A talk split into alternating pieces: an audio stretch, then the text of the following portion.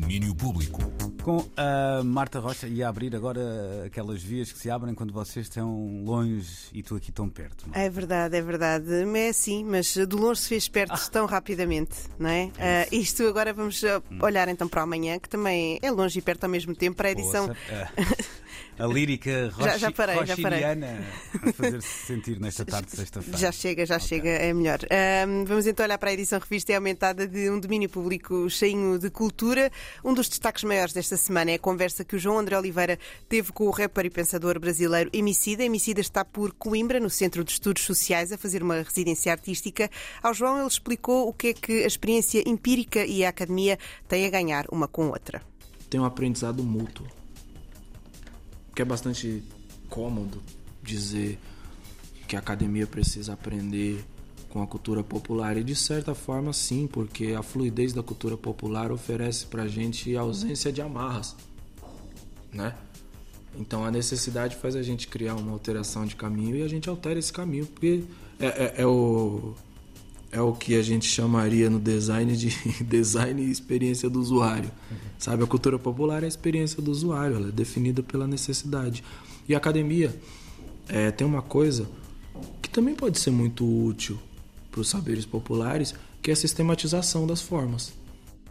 Uma parte da conversa. Sim, numa aula de métodos Sim, mas mais interessante, menos, menos aborrecido. Sim, sim, né? eu pagava para, para ouvir a Emicida e não pagava para recuperar essas aulas, sim, posso garantir. Concordo, concordo sim. plenamente. Esta é uma parte da conversa do Emicida com o João André Oliveira, uma conversa que foi tão boa que vai ser dividida em duas partes. A primeira vai para o ar amanhã e a segunda no sábado que vem.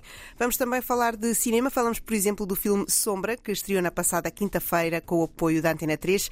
É a segunda longa-metragem de Bruno Gascon, que retrata uma história ficcionada baseada em factos reais de uma família e uma mãe que lida com o desaparecimento do seu filho. A Teresa Vieira falou com o realizador que falou sobre a inspiração para este filme. Bem, eu na verdade já tinha a história hum, pensada há alguns anos e na minha primeira longa-metragem, uh, foi o Carga sobre tráfico de seres humanos, eu falei um bocadinho sobre uh, as pessoas que eram traficadas, lá está.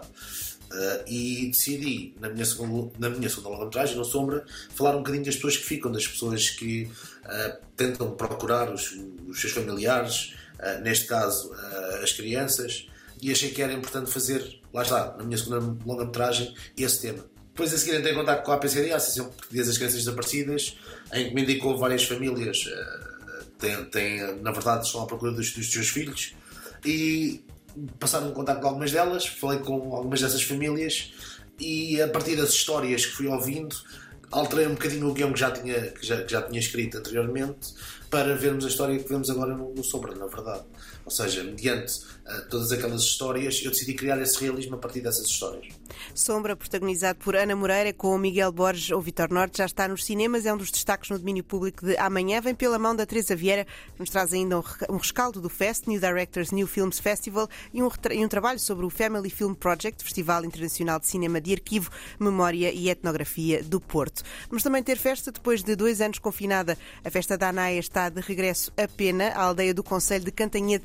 Volta a receber este pequeno grande festival de música portuguesa, ainda que haja coisas diferentes, porque a Covid ainda aí anda. A festa uhum. começa hoje, dura até domingo. João Faria, do Clube Cultural e Recreativo da Pena, está feliz por voltar a ter festa. Foram dois anos de, de espera, com, com, muita ansiedade. No ano passado ainda tinha, fechámos o cartaz para realizar, mas depois à última da hora não, não pudemos fazer por causa da pandemia. E pronto, deixamos um sabor amargo na boca, mas este ano acho que a festa vai mesmo acontecer. Música dos Gators e Alligator que, junto com o Marinho, fecham amanhã à tarde a festa da Anaia. Hoje tocam os Fuga e Joana Espadinha com o fim da noite garantido pelo DJ A Boy Named Sue. Na música nova, vamos ouvir o novo disco de Pedro de Troia. O músico lançou o seu segundo longa duração, lançou-o hoje. Depois de ter estreado eu não próprio com o disco Depois Logo Se Vê, chega-nos agora com Tinha de Ser Assim. Ora, eu estive à conversa com ele e quis saber porquê que este disco tinha mesmo de ser assim. O Pedro... Não estava nos meus planos ter um disco este ano. uh, não estava nos meus planos uh, que o disco anterior tivesse sido, uh, digamos que, invadido vá pela pandemia.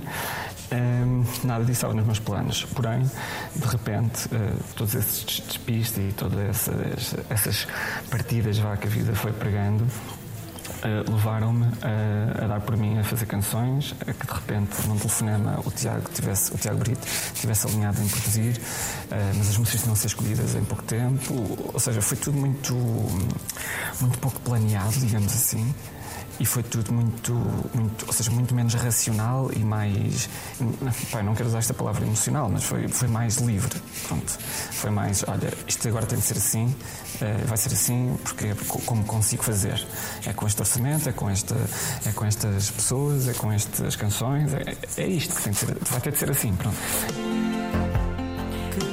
É isto que tem a dizer o Pedro de Troia, que dizia também que não tem a certeza na resposta, mas eh, tem todas estas, estas soluções. Amanhã descobrimos e ouvimos mais sobre este disco a partir da uma da tarde no domínio público.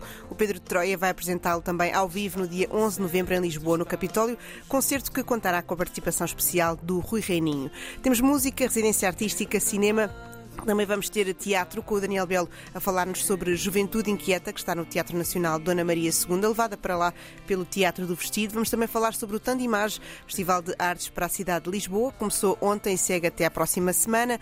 Conhecemos melhor a performance Brasa de Tiago Cadete e ouvimos falar sobre os nossos novos podcasts. Os Cinéfilos que Ninguém Pediu, por João Turgal e Daniel Mota, e também por uma canção onde a atriz Mia Tomé vai andar à procura das bandas sonoras das peças de teatro e das suas histórias por uma canção.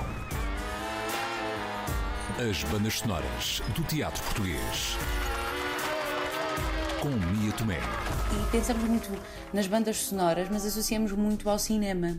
E raramente pensamos àquela banda sonora uh, daquele espetáculo. E eu pensei, mas porquê?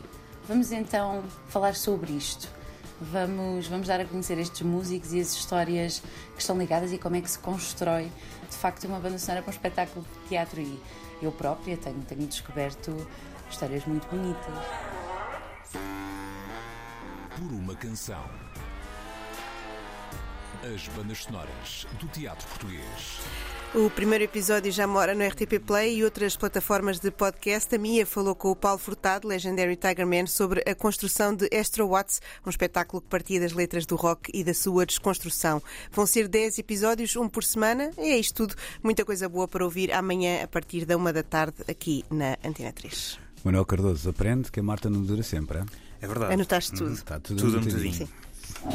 Domínio público.